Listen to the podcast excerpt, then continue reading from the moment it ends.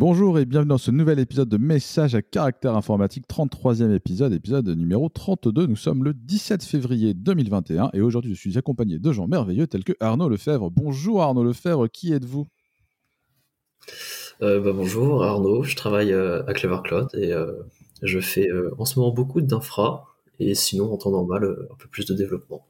Voilà. Et je suis aussi accompagné de Quentin Adam. Bonjour Quentin Adam, qui êtes-vous? Bonjour, je suis un anime. Vous êtes un personnage de fiction. Euh, si vous ne comprenez pas ce que nous sommes en train de dire parce que vous n'avez que l'audio, allez faire un petit tour sur YouTube rapidement. Euh, je suis aussi accompagné de Alexandre Balm. Bonjour Alexandre Balm, qui êtes-vous? Bonjour, je suis Alexandre Balm.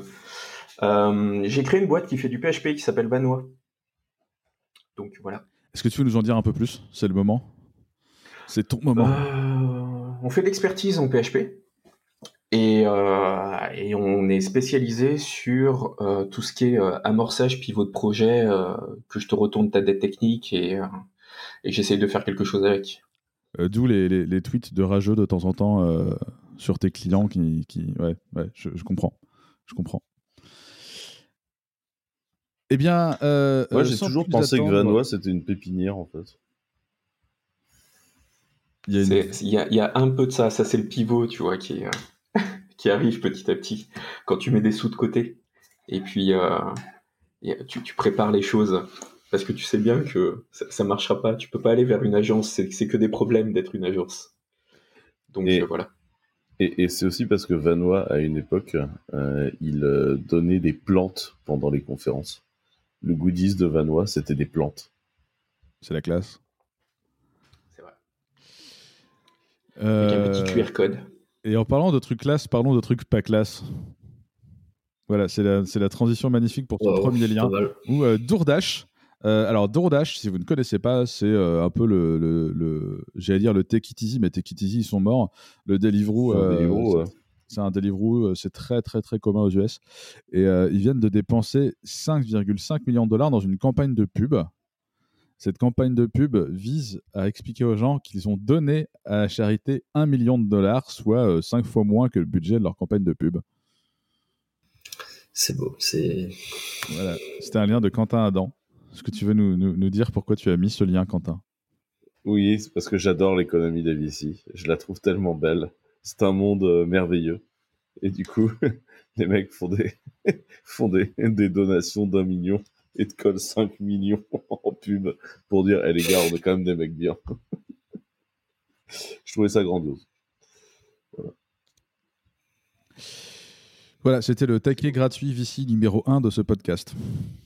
Le taquet qui n'est pas gratuit puisqu'il coûte 5,5 millions de dollars. On passe à euh, un lien que j'ai que j'ai mis euh, dans notre backlog hier et en fait euh, il y a eu plein de d'actu publié aujourd'hui. C'est l'ANSI qui a publié son rapport de sécurité annuel et qui fait état d'une augmentation de 255% des ransomware. donc en gros, vous faites planter votre DB et il y a des gens qui vous disent je te rendrai ta DB si tu me donnes de l'argent. Ça c'est c'est le l'ensemble de tes laptops. Ouais, l'ensemble des laptops de la machine, les serveurs de fichiers Windows de la boîte, enfin la totale quoi. Il y a, plein de façons de faire. Il y avait eu, euh, on en avait parlé dans un des podcasts, je crois, le, le... tu avais des outils qui targetaient tous les Mongo et tous les élastiques qui étaient open par défaut à une époque. Et du coup, il y en avait encore plein sur Internet. Et du coup, tous ces trucs-là, il y avait une grosse campagne, tout s'était fait poney euh, un peu salement.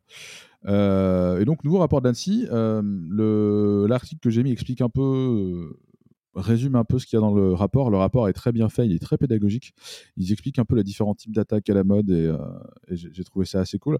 Ils parlent notamment d'attaques par supply chain, dont on parlera un peu tout à l'heure avec Arnaud. Il parle de ransomware et il parle de RAS, qui est un acronyme que je ne connaissais pas, RAS, le Ransomware as a Service. Vraiment pour dire que le c'est en train de se professionnaliser, entre guillemets. Ça devient de plus en plus facile de trouver des outils pour faire ça. Et, euh, c'est triste. Et, euh, je ne sais pas si vous avez suivi, mais cette semaine ou la semaine dernière, c'était l'hôpital de Villefranche-sur-Saône qui était victime d'un ransomware. Alors, je ne sais pas, euh, quand on voit le budget des hôpitaux en ce moment, je ne sais pas si faire un ransomware sur un hôpital, c'est hyper rentable. Part pour faire chier le monde, j'avoue que je ne comprends pas trop. Mais bref. Euh, et donc, euh, Bah ce oui. matin, sur, euh, sur Twitter, je vois euh, un, un nouvel article sur Le Monde et toute une série de threads sur effectivement le, bah, les ransomware avec des vidéos explicatives aussi. J'ai pas encore tout lu, c'est tout frais, mais on vous mettra le lien. Bah, sur la partie hôpitaux, ouais, il y avait pas mal de. Enfin, pendant toute la pandémie, en fait, il y avait pas mal de cas comme ça, que ce soit en France ou, ailleurs, de cas d'hôpitaux en fait, qui ont été rendus plus ou moins inutilisables euh, côté info, parce que bah, justement, ils étaient, euh, ils étaient ransomware. euh, Enfin, tout leur DSI était, était sous le contrôle d'un ransomware. Donc, euh, compliqué. Ouais, ça tape beaucoup sur les RDP, les Remote Desktop Protocol, c'est les trucs qui permettent de la prise en main à distance. Ça, ça attaque beaucoup par ça, apparemment. Ouais, c'est ça. Puis euh, ce que j'avais déjà vu, il me semble, c'est que bah, les hôpitaux ont parfois un budget assez serré et qui du coup, bah, ont pas, enfin, pour tout mettre à jour, bah, c'est voilà, c'est compliqué. Ça demande beaucoup de beaucoup de Alors, travail, les etc. hôpitaux ont un Et- budget serré, soit, enfin, un moment sur le sur l'incurie sécuritaire dans les hôpitaux, euh, faut arrêter de blâmer le, su- le, le budget. Dire, les mecs font n'importe quoi full time en sécurité. Dans un hôpital, tu mets une blouse blanche, tu t'assois devant un PC, personne ne Ouais, te pose de questions. Tous les mots de passe sont écrits sur des post-it collés à l'écran. Tu as accès à toutes les données patients. Enfin, je veux dire, ça, c'est pas un problème de budget, c'est un problème de culture. Dans la santé, que- les gens ne veulent pas utiliser l'informatique. Ça, faut arrêter de déconner. Et on, on rappelle que quand tu es euh, hébergé dans un, dans un hôpital, ton application est certifiée hébergement de santé. hein. Oui. Par défaut. Ah oui, par contre, ça c'est le truc qui est magique. Tu prends un ordinateur, n'importe lequel, tu le mets dans un hôpital, n'importe lequel, et là, d'un seul coup, tu fais de la santé. Tu vois? D'un seul coup, tu es sécurisé. Parce que comme il y a proximité de médecins, tu vois, et ben là, bam, ton PC il est sécurisé. Bon, alors, on tape beaucoup sur les hôpitaux, mais il n'y a pas que les hôpitaux qui sont pas sécurisés. Euh, Les cliniques aussi. Les cliniques. non, mais il y a plein de boîtes euh, industrielles aussi. Pas mal, de, pas mal de, de techniques de sécurisation un peu à l'ancienne. Et il y a un blog euh, qu'on met souvent en avant euh, et que je remets du coup, qui est euh, écrit par Geoffroy Coupry, qui s'appelle La fin de la métaphore de la forteresse, euh, qui est, peut-être plus compréhensible aux anglophones. Moi, pour les francophones, euh, j'aime bien euh, dire que c'est le retour de la Maginot, euh, où tous les gens s'imaginent que j'ai un gros firewall. Du coup, tout ce qu'il y a derrière le firewall, bah, c'est open bar. Et le jour où tu te fais percer ou le mec passe à côté, bah, voilà, c'est terminé. Et il y a beaucoup de SI qui sont sécurisés comme ça, et c'est une catastrophe. Et il y a un truc qui m'a qui m'a rendu un peu triste dans le, thread Twitter euh, sur le monde, c'est euh, l'ANSI, les pompiers de la sécurité. Et le terme pompier est hyper parlant parce que bah, littéralement, tu vas éteindre des feux. Et l'ANSI, c'est pas les pompiers, même si euh, fatalement ils sont obligés de le faire. Le but du jeu, c'est de suivre au minimum les recommandations de l'ANSI pour ne pas se retrouver dans une situation où l'ANSI doit faire pompier. Donc ce serait bien si les SI se, se mettaient à, à écouter un peu ce qu'on leur dit à ce niveau-là. Ce serait quand même pas mal. Mais le, euh, sur les hôpitaux, c'est assez marrant parce que moi, de, euh, de ma formation, avant de faire du, euh, du web, je faisais du réseau. Et on était allé visiter un, un hôpital pour voir comment c'était fait. Et tu vois, les, les conditions que tu décris avec les mots de passe et tout, c'était déjà un sujet sur lequel, et ce sera toujours un sujet. Derrière, ma femme bossait en clinique. Donc c'est littéralement ça. hein, les, tu prends n'importe quel personnel soignant, va se connecter avec les identifiants du médecin parce que le médecin refuse de toucher un ordinateur, euh, etc., etc. Donc tu as, vraiment la, totalité des clichés qui, euh, sont là. Et, euh, derrière, tu as effectivement le fait, en ce qui concerne Villefranche et puis le secteur lyonnais euh, plus particulièrement, c'est qu'ils ont un, niveau d'informatisation qui est, euh, qui est vraiment important. Et du coup, la moindre petite pétouille, normalement, potentiellement, euh, c'est la totalité qui, qui peut partir n'importe où. Parce que vraiment, tout est, euh, sur les réseaux et euh, tout ce qui est... euh, euh, ils poussent avec les interventions euh, à distance, etc., etc. Donc, ils essayent vraiment de mettre en place des trucs comme ça. Mais malgré tout, personne ne prend vraiment conscience euh, réellement des choses, ou alors ça reste, euh, dans le, petit KGB informaticien. Et puis les autres disent, euh, on s'en fout, quoi.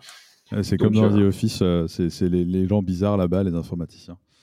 C'est ça. Ouais. Je trouve que cette recrudescence de, de- des ransomware elle prouve un truc, c'est que la sécurité informatique, ça a changé. Il faut arrêter de croire qu'on peut hardener euh, une espèce de vaisseau de guerre, qu'on va battle tester, le truc a déjà fait deux guerres, ça va bien se passer, tout ça. La sécu, c'est de la modernité. Il faut mettre à jour. Pas annuellement, pas trimestriellement, à la semaine. Les failles, elles sont détectées chez les éditeurs. Les éditeurs poussent des mises à jour euh, en rapidité. Il faut arrêter de croire que de dire la mise à jour 2018 est passée, on est bien, tu vois. Il faut arrêter de faire des projets mise à jour sur 10 000 ans. La mise à jour, ça doit être rapide, ça doit être fluide, et c'est la seule solution de protection aujourd'hui. Il faut arrêter de croire que le passé te sécurisera. C'est pas vrai. Et ça, c'est vrai, sur Windows, c'est vrai sur Debian. Hein, à côté de ça, on bosse avec euh, une boîte en ce moment et euh, c'est leur transporteur. Toute la logistique s'est fait, euh, s'est fait hacker. Donc ils sont revenus à l'état de la feuille papier crayon, vas-y que je te gère du document Excel, etc., etc. Et ils en ont pour 4 mois. Donc derrière, en plus, non seulement ils se font hacker eux, mais tu as toute la logistique qui est derrière en termes de développement, avec tous ceux qui se connectaient là-dessus, qui doivent changer les devs pour pouvoir dire, bah maintenant on va envoyer des fichiers CSV, parce qu'ils ne sont plus capables que de traiter du fichier CSV. Quoi. Donc, euh... et tout le monde dit depuis des années, oui, leur logique informatique, c'est un peu, euh, à l'ancienne, c'est un peu machin et tout, mais non, il n'y a pas de, il a pas de prise de conscience, quoi. Euh... donc voilà. Tristesse. Il y a du boulot. Ouais. Euh, Arnaud, tu as mis un autre lien euh, sur le sujet, le podcast un... Limite Sécu. Ouais, ouais c'est ça. C'est une personne qui. Euh, alors, ce podcast est sorti il y a, en octobre, je crois, 2020. Et c'est une personne qui revient sur, sur un retour d'expérience. Alors, c'était. Il me semble une personne qui était dans une DSI à, à Marseille ou un truc du style, qui s'était fait avoir par un ransomware et du coup, euh, bah, c'était une DSI qui était interconnectée avec plusieurs autres services publics, il me semble. Euh, donc ils ont dû gérer toute cette partie-là, éviter que ça se propage trop, etc., euh, etc. Donc c'était vraiment sympa. Comme explication, sans pour autant blâmer en fait la, personne ou autre, il expliquait juste comment c'est, enfin comment ils en sont arrivés là en fait, et bah, de par le fait qu'ils avaient peut-être pas, pas, pas, bien mis à jour, ce genre de choses. Quoi. Euh, c'est important aussi d'avoir une blameless culture quand tu veux implémenter des trucs comme ça, euh, de pas euh, blâmer les gens quand il y a des accidents, mais vraiment d'avoir une démarche proactive et pas de dire ah c'est sa faute, c'est mal, mais dire bon comment est-ce qu'on fait pour que ça ne réarrive jamais et rester dans le positif dans ces cas-là. Ouais, puis du coup comment est-ce qu'on fait pour réparer le sujet là tout de suite maintenant? Parce qu'en général ça prend pas 2-3 heures, ça prend quand même plusieurs semaines si ce n'est plus quoi. Yes. ok, si ça vous va, on passe au lien suivant qui est aussi un lien sécu. Euh, on va faire, on va faire une petite, euh, un petit moment sécurité. Et là, euh, dans le rapport de l'ANSI, il parlait des supply chain attaques. Et donc, c'est un lien qui explique un peu ce que c'est. c'est un lien d'Arnaud Lefebvre. Yes. Alors, ce que c'est exactement, je ne sais pas si ça l'explique clairement. C'est ce qui peut arriver en tout cas. Ouais, voilà, la supply chain attacks. Alors, je sais pas comment trop la définir de mon côté. Ce serait plus un truc genre bah, vous avez euh, vous avez un acteur en fait qui compromet un endroit de votre chaîne, par exemple, bah, dans ce cas-là de dépendance, et du coup, euh, sans vraiment vous en rendre compte, vous euh, vous installez en fait cette dépendance qui est qui est très loin en fait dans votre dans votre arbre de dépendance que sur laquelle vous n'avez pas la main. Souvent, c'est des dépendances transitives, genre une dépendance de votre dépendance ou une dépendance d'une dépendance de votre dépendance. c'est vraiment c'est ça. Et là, dans, le cas, dans ce cas-là, en fait, ça, c'est un, chercheur en sécurité qui, euh, qui fait du bug bounty, a priori. Euh, donc, euh, c'est-à-dire, il cherche des, problèmes de sécurité ou des bugs pour les remonter aux entreprises afin de recevoir une récompense. globalement, il s'est, penché un peu sur le sujet bah, des, des, dépendances des différents dépôts, NPM, Python avec PYP, Maven, etc.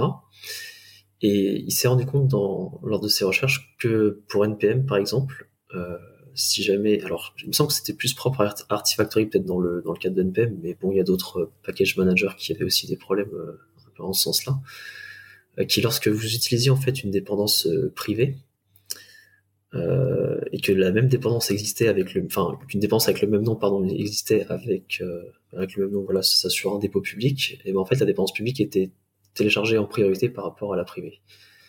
Ce qui fait qu'il a juste eu en fait à chercher euh, des différentes dépendances sur des dépôts publics euh, GitHub enfin des dépendances privées sur des dépôts publics GitHub de ces éditeurs-là pour trouver des noms en fait et les publier lui-même sur, en l'occurrence NPM. Et en fait, il, a réussi en fait à, ce que cette dépendance publique soit utilisée à la place de la dépendance privée, et donc à exécuter en fait du code au sein des infrastructures de certaines entreprises. Et dans ces boîtes-là, en l'occurrence, il y a entre autres Microsoft, Apple, PayPal, Shopify, Netflix, Yelp, Tesla et Uber. Donc on n'est pas sur des petites entreprises, on est quand même sur des très gros, très grosses boîtes. Hein. Et du coup, bah, il, démontre en fait que c'est peut-être pas qu'un problème de sécurité, c'est aussi en fait un problème de euh, bah, de logiciel en fait, parce que ça ne devrait jamais en fait faire ça. Ça devrait plus euh, le, logiciel en fait en soi est un problème là en l'occurrence c'est le le package manager qui est qui est qui est biaisé c'est pas pas tant euh, qui préfère le public au privé voilà en priorité ouais donc c'est pas c'est un peu le problème en fait c'est que là le problème n'est pas spécialement euh, sécurité dans le sens bah il faut rajouter je sais pas des checkouts là c'est le problème de comment on appelle ça?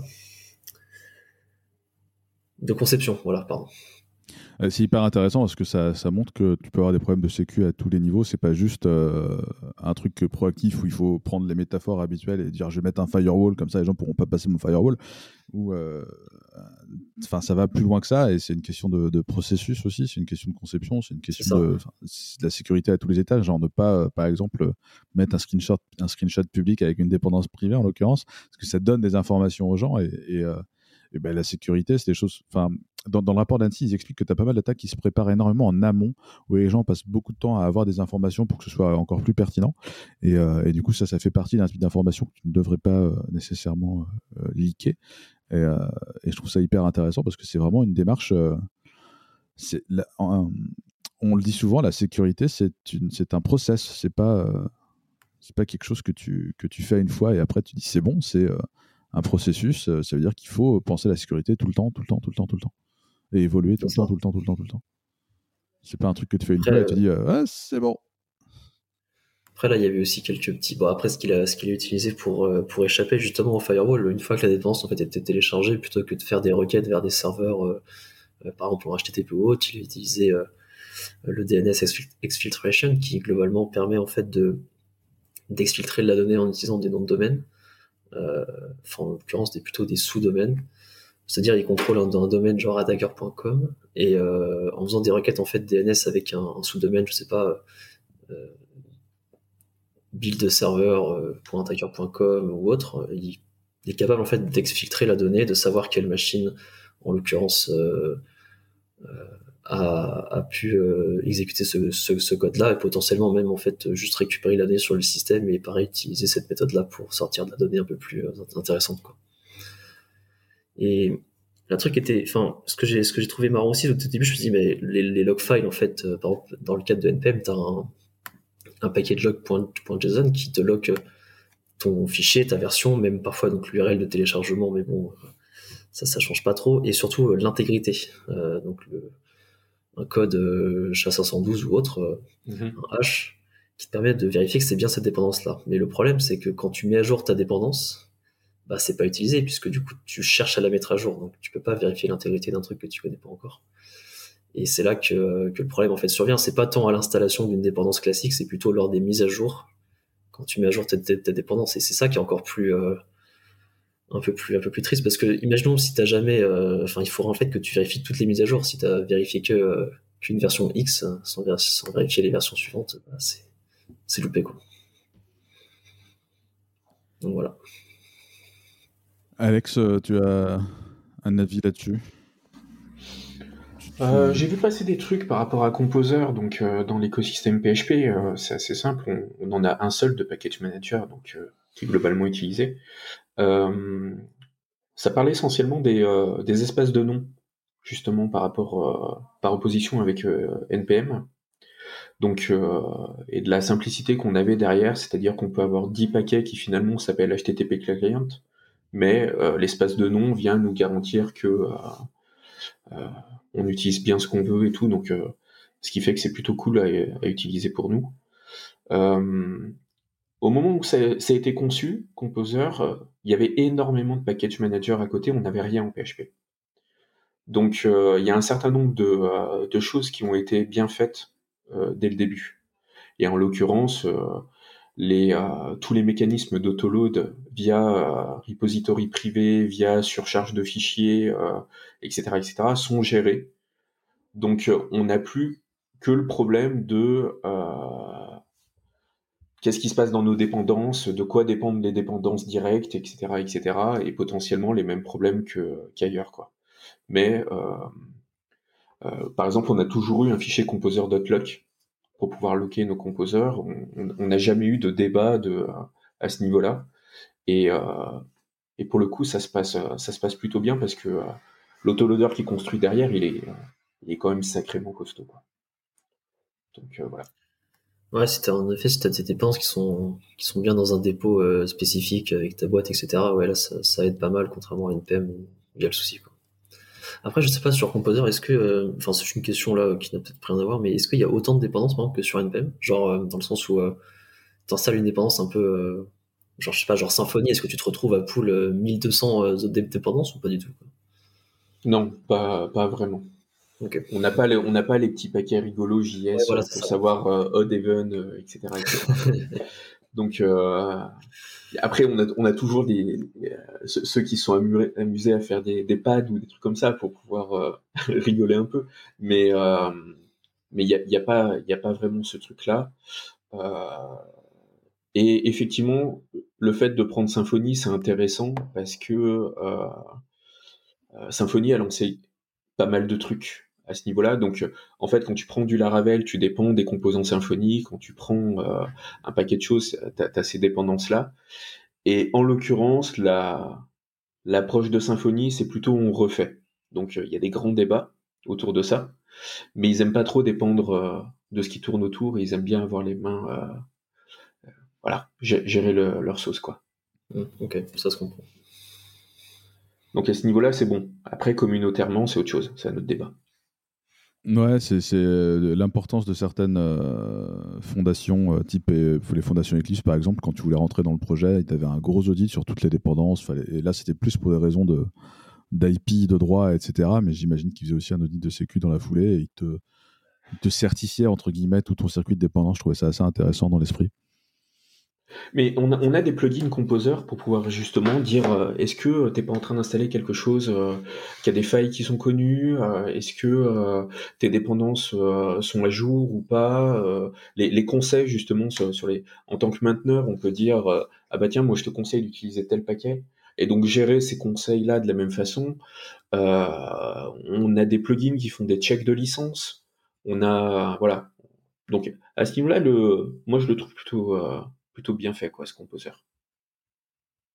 Ok.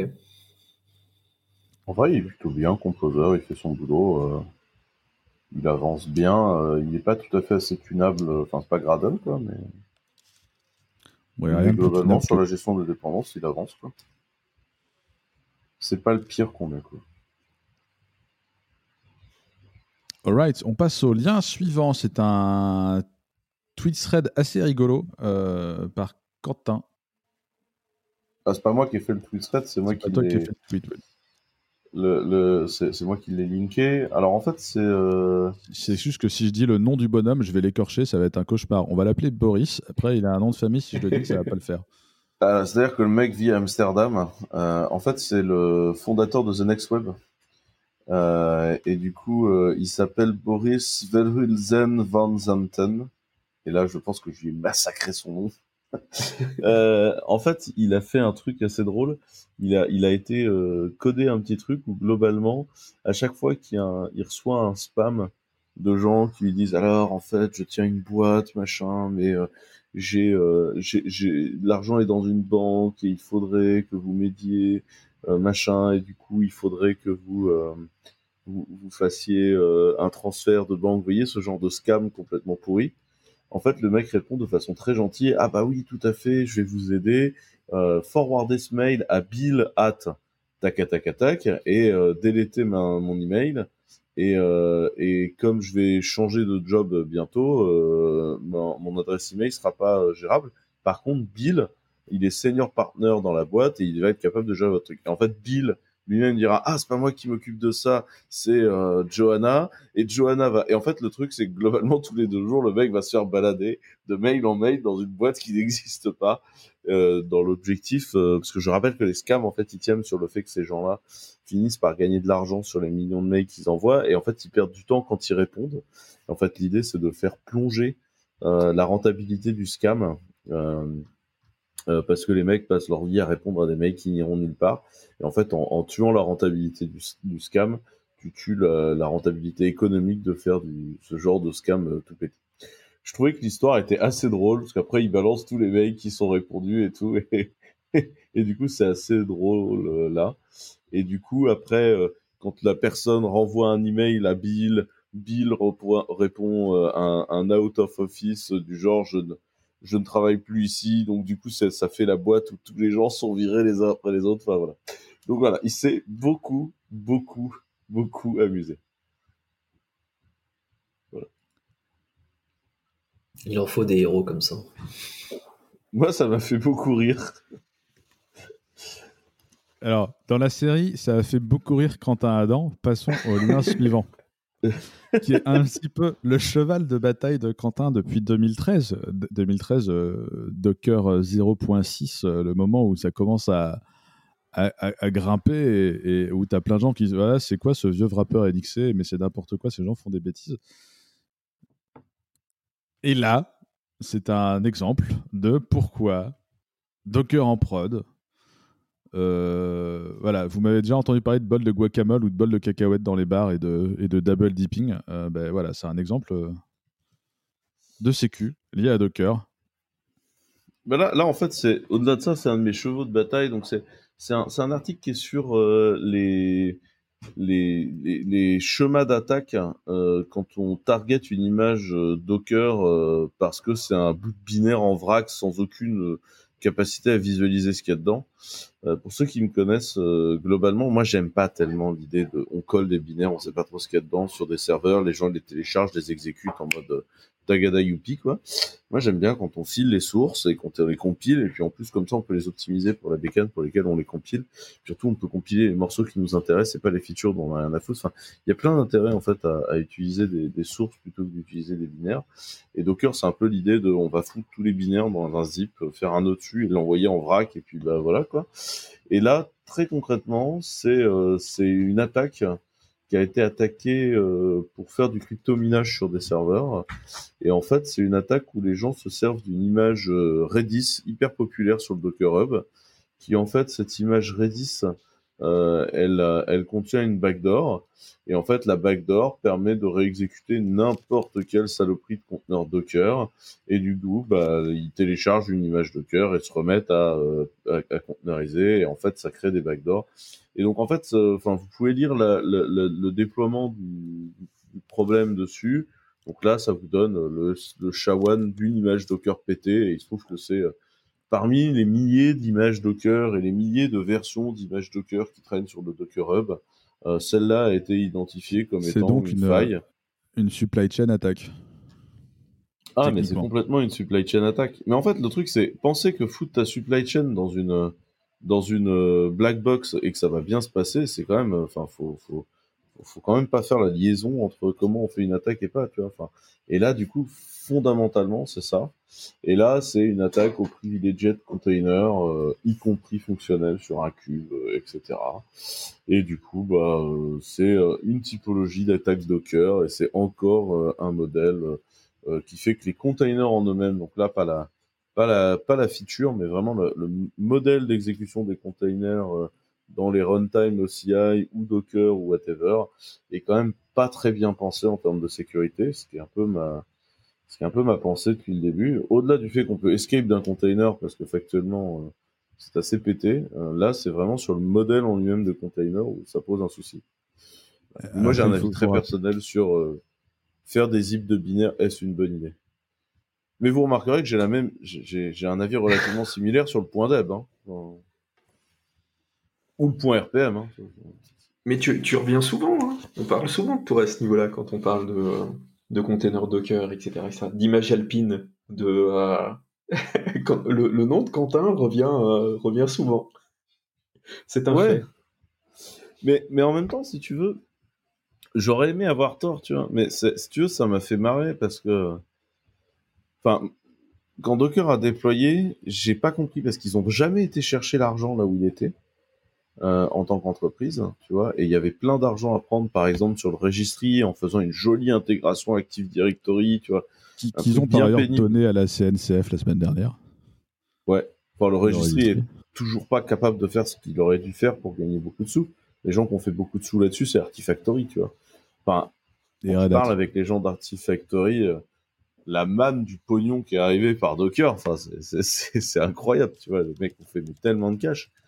Et, euh, et en fait, le truc, c'est. Euh, on me disait, mais c'est une boîte qui va valoir des milliards. Je dis, genre, je vois toujours pas pourquoi. À la fin, la boîte vaut pas du tout des milliards. Euh, le modèle de runtime est quand même bien pété.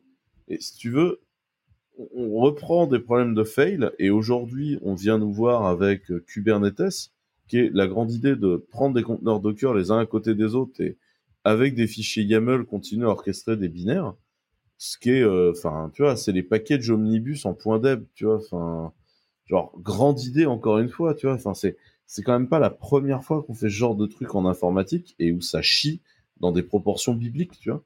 Et, euh, et, et, on se retrouve avec les mêmes théories euh, qui donnent bah, concrètement les mêmes conséquences. je trouve ça assez amusant en fait. Tu vois bien où est-ce que ça va finir depuis le début. Quoi. Et là, il a, là Alexandre, tu, parlais d'Alpine et Quentin n'a pas encore parlé de Muscle, mais on va pas le lancer sur Muscle parce qu'à un moment donné, il faut qu'on avance. Non, mais, on a eu un, mini débat hier aussi. Hein. Il y a, je sais pas, sur, sur, Twitter, on a eu une mini discussion sur euh, le Docker en prod. Donc, euh, c'est, euh, ça va encore durer quelques années, je pense. Ouais, ouais. Après, tu as, des gens qui sont assez respectés dans, dans le milieu, comme Corey Quinn. Donc, Corey Quinn sont c'est le Doug Bill Group. C'est un monsieur qui, dont le seul métier est de faire réduire votre facture Amazon parce que Amazon c'est compliqué. Et il dit Kubernetes, euh, dans 5 ans, on n'en entendra plus parler. Ça, c'était il y a 2 ans. Et effectivement, euh, on entend moins parler. Et puis, tu as les premiers apôtres de Kubernetes qui commencent à être un peu plus. Euh, ils ont mis un peu d'eau dans leur vin. Tu vois, Kelsey Hightower, il la ramène un peu moins. Le niveau d'excitation est en train de descendre face à la réalité. Face à la réalité euh, moi, je sais que je suis perdu. Euh, ouais, t'es perdu sur Parce que, tu, tu vois, j'ai euh, sur, ma liste, il y a quand même maîtrisé toutes ces technos, tu vois, parce que l'amour de, de l'informatique, quoi. Mais j'y arrive plus maintenant. C'est comme si parce qu'on parle de Kubernetes, donc K8S, K3S, Rancher, et puis vas-y, là c'est pour de l'IoT, là c'est pour quand t'es chez toi, là c'est pour quand t'es en prod, là, etc., etc. J'y arrive plus. Maintenant, c'est euh, le sujet est devenu tellement gros que je pense que euh, il me faudrait vraiment du temps pour pouvoir rentrer de ça parce que euh, déjà c'est pas ma spécialité et puis le j'ai l'impression que plus ça avance, plus les courbes d'apprentissage sont devenues compliquées et mais c'est parce que c'est by design. C'est pas des softs qui ont été conçus pour t'aider. C'est des softs qui ont été conçus pour te vendre du consulting. Donc la courbe d'apprentissage, elle est comme as, tu vois ça, tu te prends le mur et t'achètes du consulting. Euh, indépendamment de ça, tu as la notion de full stack qui revient régulièrement et qui fait rire des tas de gens euh, parce que plus tu es senior et plus tu dis. Euh, quand tu vois des juniors qui sortent full stack parce qu'ils ont fait trois mois de bootcamp, bah, tu es mort de rire parce que full stack ça veut dire quoi? Est-ce qu'il faut que tu comprennes tout, tout, tout, tout, tout, tout, tout? Bah, Là, il faut se lever tôt. C'est-à-dire qu'il faut comprendre Cube, il faut comprendre le front, il faut comprendre le back, il faut comprendre l'obs, c'est bizarre full stack. Non? Ouais, c'est bizarre. oui. Euh, après, euh, le succès de ces trucs-là, euh, et c'est ce que tu dis, Alexandre, on a beaucoup de curiosité, on a envie de comprendre et maîtriser toutes ces briques-là, même si c'est pas forcément notre périmètre. Et ça tient beaucoup à Hello World Driven Development. Et effectivement, ah, regarde, en trois coups de cuillère à peau, j'ai orchestré tout un tas de trucs, c'est génial. Mais c'est pas de la prod, c'est juste, t'as lancé un truc. Moi, je sais que ma position en tant que dev, c'est je veux pas en entendre parler quand on touche à la prod. Donc, euh, si vous êtes capable de mettre des correspondants qui savent en parler et puis qui, sur le papier, euh, ils en sont pas à deux infras qui ont été lancés sur six mois, euh, je vais travailler avec eux comme avec n'importe quelle personne qui travaille côté réseau et puis ops. Mais ne me demandez pas de. C'est pas parce que j'ai fait un compose en dev et puis même s'il est un peu plus joli que ce qu'on voit d'habitude, que je vais entendre parler de prod pour autant. quoi. C'est-à-dire que est-ce que est-ce que du coup, tu es OK pour être d'astreinte et te réveiller la nuit quand le truc déconne? Oui, puis après, il y a ça aussi. Parce que c'est quand même ça, quoi. Tiens, je t'ai filé une boîte noire. Ah ben, maintenant, l'Ops, il fait Tiens, je t'ai filé mon téléphone d'astreinte. Parce que normalement, c'est comme ça que ça va marcher.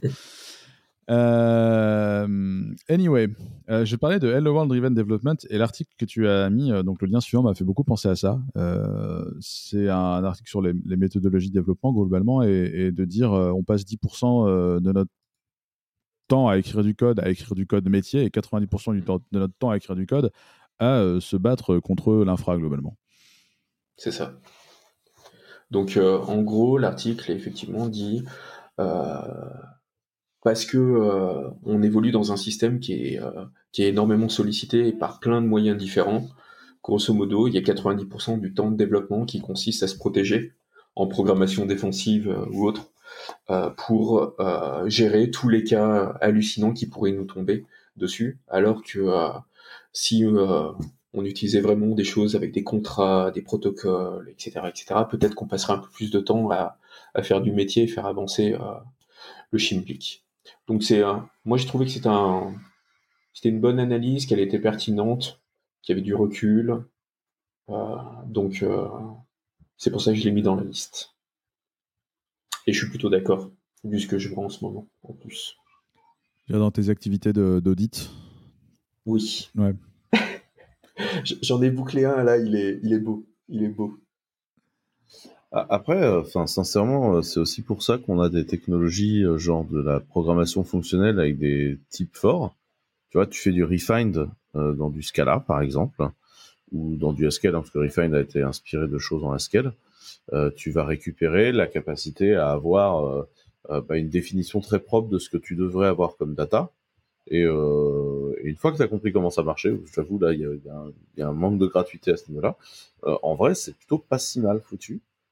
Après, je pense que tu vois, des, technologies comme NOM en, Rust te permettent de, encore une fois, de, de, diminuer ta quantité de code défensif parce que c'est le machin qui va s'emmerder à gérer son parsing. Et je pense que c'est un. Je pense qu'aujourd'hui, il faut, euh, tout comme la sécurité a changé, le parsing a changé. Et le parsing, c'est plus euh, essayer d'aller chercher l'info à l'intérieur, c'est considérer que l'information entrante sera nécessairement un vecteur d'attaque, et euh, soit volontaire, soit involontaire, parce qu'on t'a envoyé de l'info mal formée. Et donc, il faut concevoir son parsing comme étant un modèle pour gérer la défense en profondeur de ton modèle de données et comment tu vas te faire attaquer. C'est euh, moi, tu vois, je passe un peu pour un hurluberlu euh, vis-à-vis de mes compères parce que je suis extrêmement défensive en, euh, défensif et tu vois par exemple je considère mon interface qui est en en rapport avec l'utilisateur, que ce soit de la ligne de commande ou etc., etc. Et puis le reste de mon application est déjà là à ce niveau-là. Par exemple, j'ai une couche euh, défensive qui dit euh, ça, me permet plein de choses. Ça me permet de vraiment segmenter le boulot. Ça me permet de monter des interfaces euh, sans nécessairement avoir du back derrière. C'est-à-dire que je vais moquer des réponses, etc., etc. Et puis je vais pouvoir dérouler très vite. De la même façon, ça me permet de m'assurer que mes données entrantes qui vont être traitées par mon back euh, elles suivent nécessairement une nomenclature que j'ai désignée et je suis capable de les traiter de la même façon. Donc, euh, j'oblige. Il y a toujours le développeur PHP qui peut me dire bah, je vais aller t'attaquer tes classes euh, directement et puis je te passe ta couche là. Mais c'est tellement facile à voir au moment où tu fais une revue de code que ça, devient une vraie contrainte et, et ils sont pas contents. Il y a des gens, ils, bossent avec moi, ils sont pas très contents à ce niveau-là. Parce qu'ils me disent, ouais, tu te rends compte, on pourrait faire les choses beaucoup plus simplement en objet, alors que toi, tu nous imposes un certain nombre de choses. Mais en fait, je sais pourquoi je les impose. Je les impose parce que derrière, c'est un, contrat, quoi. Donc, euh, et ça me permet de vraiment dire, bah voilà, le protocole pour aller échanger avec telle partie de l'application, il est là, c'est pas autre chose, il est formé de telle façon, il est documenté, euh, je te gère moi-même les retours, les trucs qui, qui, peuvent être optionnels, etc., etc et je m'engage à te fournir ça. Et euh, par contre, sur le long terme, ça fonctionne, euh, c'est vraiment trop bien. Plus de code, mais euh, c'est super maintenable. C'est ça, c'est Et on utilise Nome sur deux projets. Ah En PHP Non, euh, c'est du Rust. Enfin, après, on a du. Ouais, ça aurait pu être euh, non, non, mais après, on a des libs PHP qui permettent d'interagir avec ce qu'on a fait, euh, ce qu'on a fait derrière. Mais on a deux projets qui euh, qui utilisent euh, euh, pour euh, justement traiter de la de la data et puis euh, s'assurer que euh, les choses sont bien formées de la façon dont on les attend, etc., etc. Parce qu'on on essaye de, tu vois, sortir un peu du PHP. Le deuxième amour de Vanois en ce moment, c'est euh, le Rust. C'est pas encore un amour vraiment officiel, mais c'est un amour qui arrive. euh, euh, et, et là, par exemple, la semaine dernière, je, dois faire un truc et je me suis vraiment demandé si j'allais pas le faire en Rust. Tu vois, c'est donc pour moi qui ai été formaté avec du PHP toute ma vie, tu vois. Je suis allé à la Fnac, j'ai acheté un bouquin sur le PHP, je suis devenu développeur. C'est- pour le coup, j'ai vraiment, je suis vraiment en train de changer de, euh, d'état d'esprit par rapport à tout ça. Et euh, merci Rust, quoi. Donc voilà. Cool. Moi, je pense Ouais, qu'en pour fait. revenir sur le truc défense. Ah, pour, revenir vite fait sur, le- sur la partie défense euh, que tu disais, ouais, je peux comprendre pourquoi c'est c'est souvent vu euh, comme beaucoup plus de, de travail ouais, que, de, que de faire les choses euh, directement de manière euh, propre et, et en- pour anticiper en fait. Mais d'un autre côté, euh, moi je sais que c'est comme ça aussi que j'essaie de fonctionner et genre, après je m'en mords pas les doigts. quoi. C'est c'est le seul truc que j'aime bien. Quoi. Donc euh, ouais. Quentin? Ouais, en fait, enfin, pour moi, le, le point important sur le code défensif, c'est surtout de dire, euh, il ne faut pas oublier un point important, c'est que dans microservice, le terme important, c'est pas micro, c'est service. Et donc, du coup, en fait, quand tu as de la data qui rentre, en fait, considère qu'elle vient de l'extérieur, considère qu'elle est là pour t'attaquer, considère qu'elle n'est pas propre. Même si c'est toi qui codes les deux services. J'avais cette discussion il n'y a pas très longtemps sur un produit codé avec euh, un développeur qui me disait oui mais là c'est l'API, c'est j'ai pas besoin de rechecker, je sais ce que m'envoie l'API, c'est moi qui la code. Non, tu recheck ce que t'envoie l'API. L'API va te mentir, c'est un autre morceau de code, il t'en veut. Tu n'as aucune Oh. garantie de ce qu'il va faire. Et c'est vraiment ça. de la forteresse. C'est ça, mais au-delà de la forteresse, tu vois, c'est genre tout ce qui n'est pas la même base de code n'est pas la même base de code.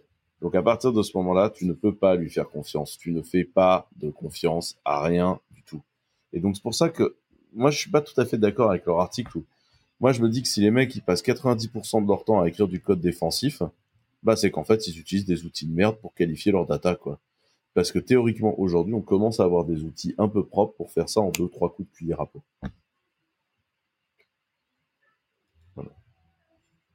Quand je dis des outils de merde, je parlais de voilà. Tu parlais de de librairie, tu vois.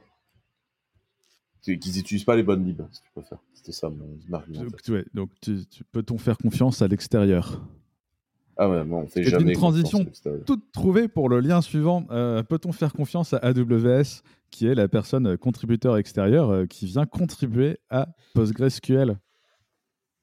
Et c'est littéralement la question que pose cet article. Ça s'appelle Babelfish, The Elephant in the Room. Babelfish, c'est euh, le projet d'AWS pour supporter le protocole de Microsoft SQL Server sur Postgres.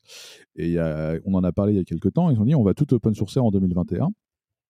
Et donc là, tu as un article sur le, blog de la PostgreSQL euh, Foundation euh, qui se disent euh, bon, alors qu'est-ce qu'on fait alors, quel est l'état actuel des choses Qu'est-ce qu'on peut faire Qu'est-ce qu'on va faire et, qui posent la question. Il n'y a pas de solution.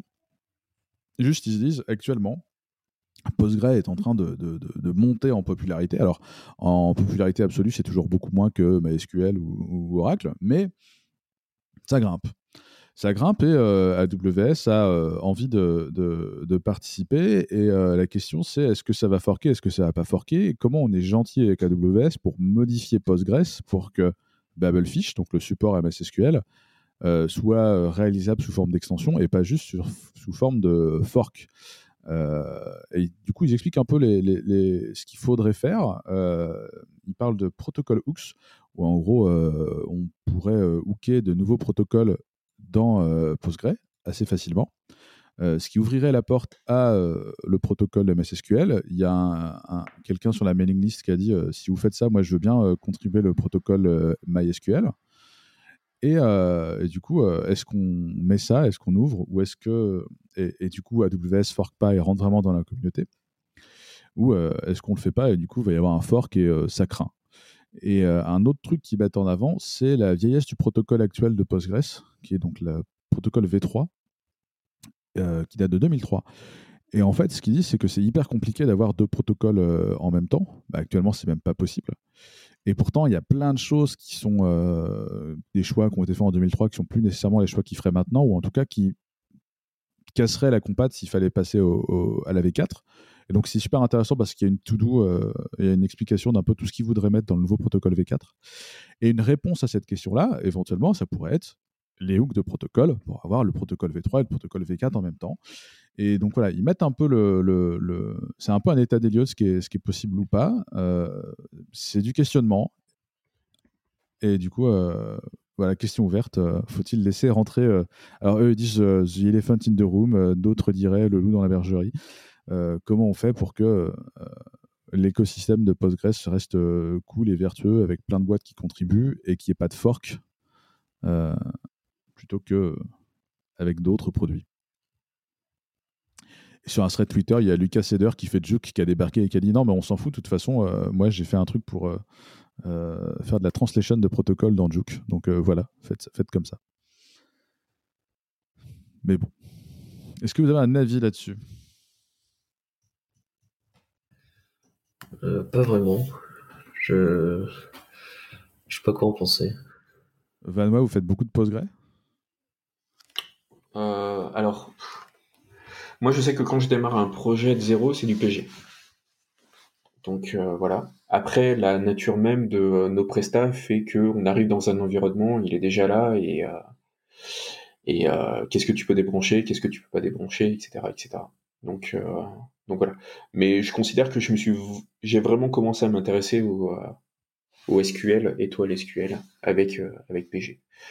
Donc, donc voilà. Moi, ce qui m'embête, c'est le, euh, par rapport à tout ça, c'est le, euh, c'est la récente aventure avec Elasticsearch en fait. Euh, et c'est là où je sais pas quoi, je sais pas quoi penser de ça parce que concrètement, tu mets Amazon en face de n'importe quoi avec les moyens, ils sont capables de d'influencer n'importe quoi, ils ont les budgets. Si ça leur plaît pas, ils peuvent forquer. Si et euh, comment est-ce que tu arrives à maîtriser euh, un mastodonte comme ça quoi? Effectivement, ils en parlent dans l'article et, dans l'article et ils disent en ce moment, il y a 200 postes élastiques qui sont ouverts chez Amazon. 200 postes engineering élastiques ouverts chez Amazon. C'est effrayant. Euh, et ils se posent la même question que toi, c'est enfin dans le sens où ils n'ont pas apporté de réponse. Donc est-ce que ça, c'est, un grand retour des, des espèces de boards avec des fondations et, euh, et puis on va devoir créer plein de fondations pour pouvoir euh, essayer de mettre un consortium par-dessus ou je sais pas quoi, essayer de cantonner les choses quoi. Mais euh, pour être moi c'est ce qui m'embête. Pour être défensif plutôt que de faire avancer le métier. Mais et tu vois, on parlait de un petit peu de symphonie tout à l'heure et quand je disais débat communautaire, on est un peu là-dessus aussi. C'est-à-dire que tu as quand même une boîte qui existe euh, qui a des personnes qui sont capables de travailler 7 euh, euh, heures au minimum par jour pour faire avancer le truc. Donc tu mets en face n'importe quel contributeur open source qui est sur son temps perso à côté, avec sa vie, sur le papier, il a perdu quoi. S'il n'arrive pas à s'aligner, il a perdu. Donc comment est-ce que tu arrives à maîtriser tout ça? Et c'est des débats qui reviennent tous les mois ou tous les trimestres au minimum.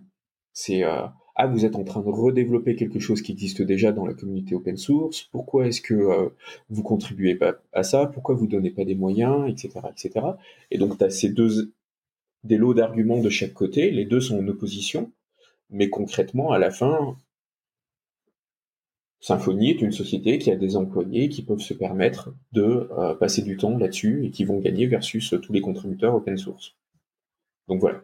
Et si t'es pas content, et eh ben, va faire du, euh, du Laravel, va faire du, euh, Laminas euh, ou autre chose, mais va faire ça en France. Nous spécialement, voilà. non, c'est pas possible, quoi.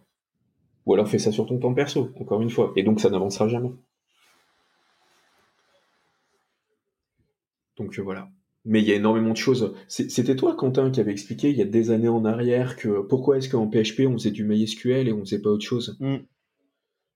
Et, euh, et tu disais, bah oui, mais à l'époque, euh, les seules choses que les développeurs PHP avaient réussi à installer, c'était un MySQL et, euh, et pas un PG et pas autre chose. Donc, résultat des courses, la communauté PHP est partie, est partie dans MySQL. Et c'est aussi des choses qui peuvent se passer, c'est que t'orientes clairement par rapport à tes envies, ce que tu es capable de faire et, et tes directions sur le, sur le long terme. Et après, les autres, eh ben, s'ils sont pas contents, c'est euh, c'est un peu pareil, quoi. Au détriment de peut-être des choses qui sont, qui sont fantastiques à côté, quoi. Moi, j'ai l'impression que Babelfish, euh, enfin, alors moi d'ailleurs, ça me fait plier parce que Amazon, c'est quand même les seuls à, à annoncer qu'ils vont sortir un projet open source.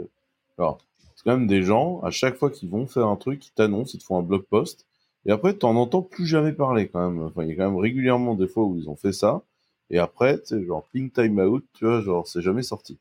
Donc euh, c'est quand même un, sujet. Euh, genre, est-ce que Babelfish sera une réalité? C'est quand même d'abord, enfin moi tant que j'ai pas vu le code, j'ai pas vu le code.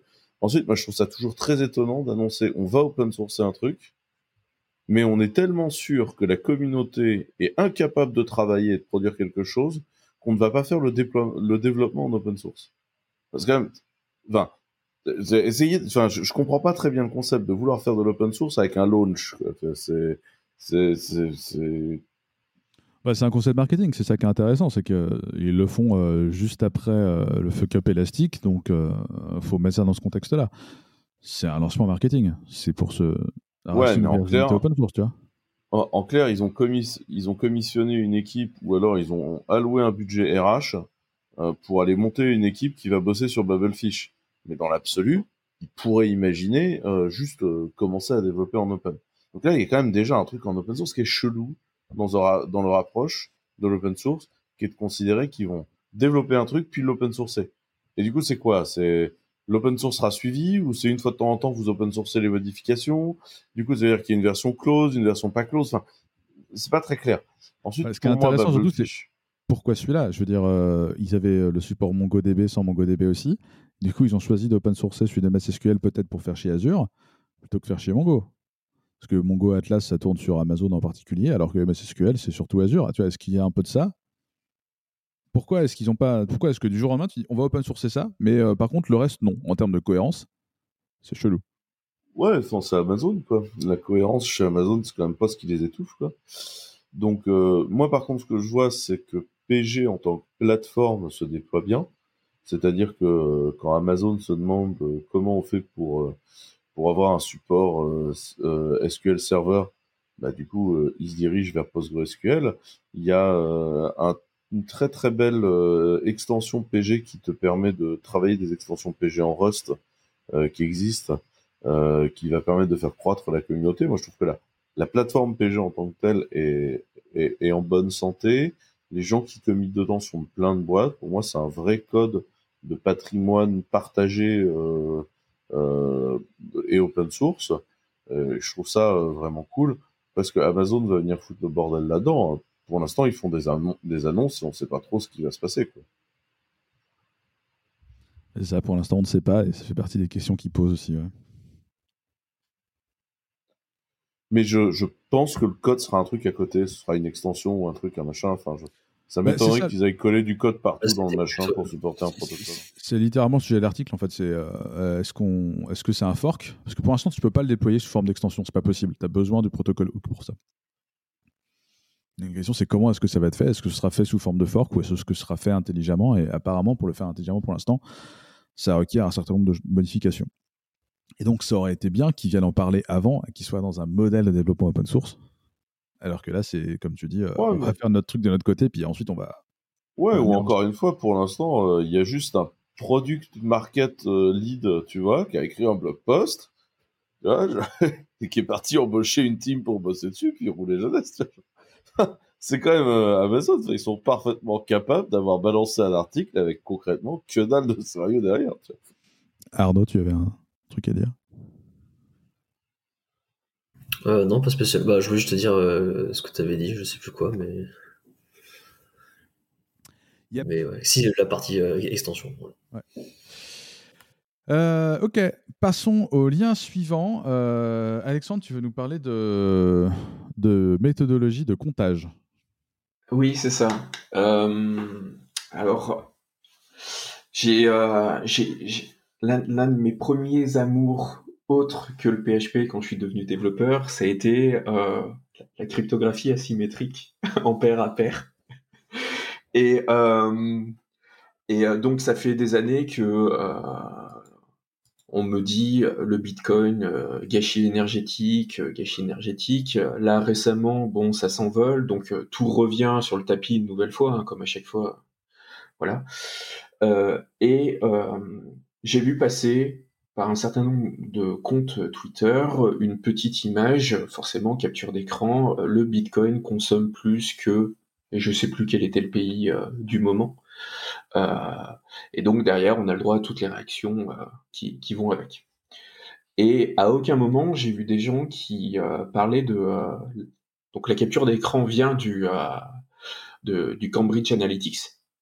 Et personne ne relaie en fait la page méthodo qui permet de dire voilà la façon dont on calcule les choses.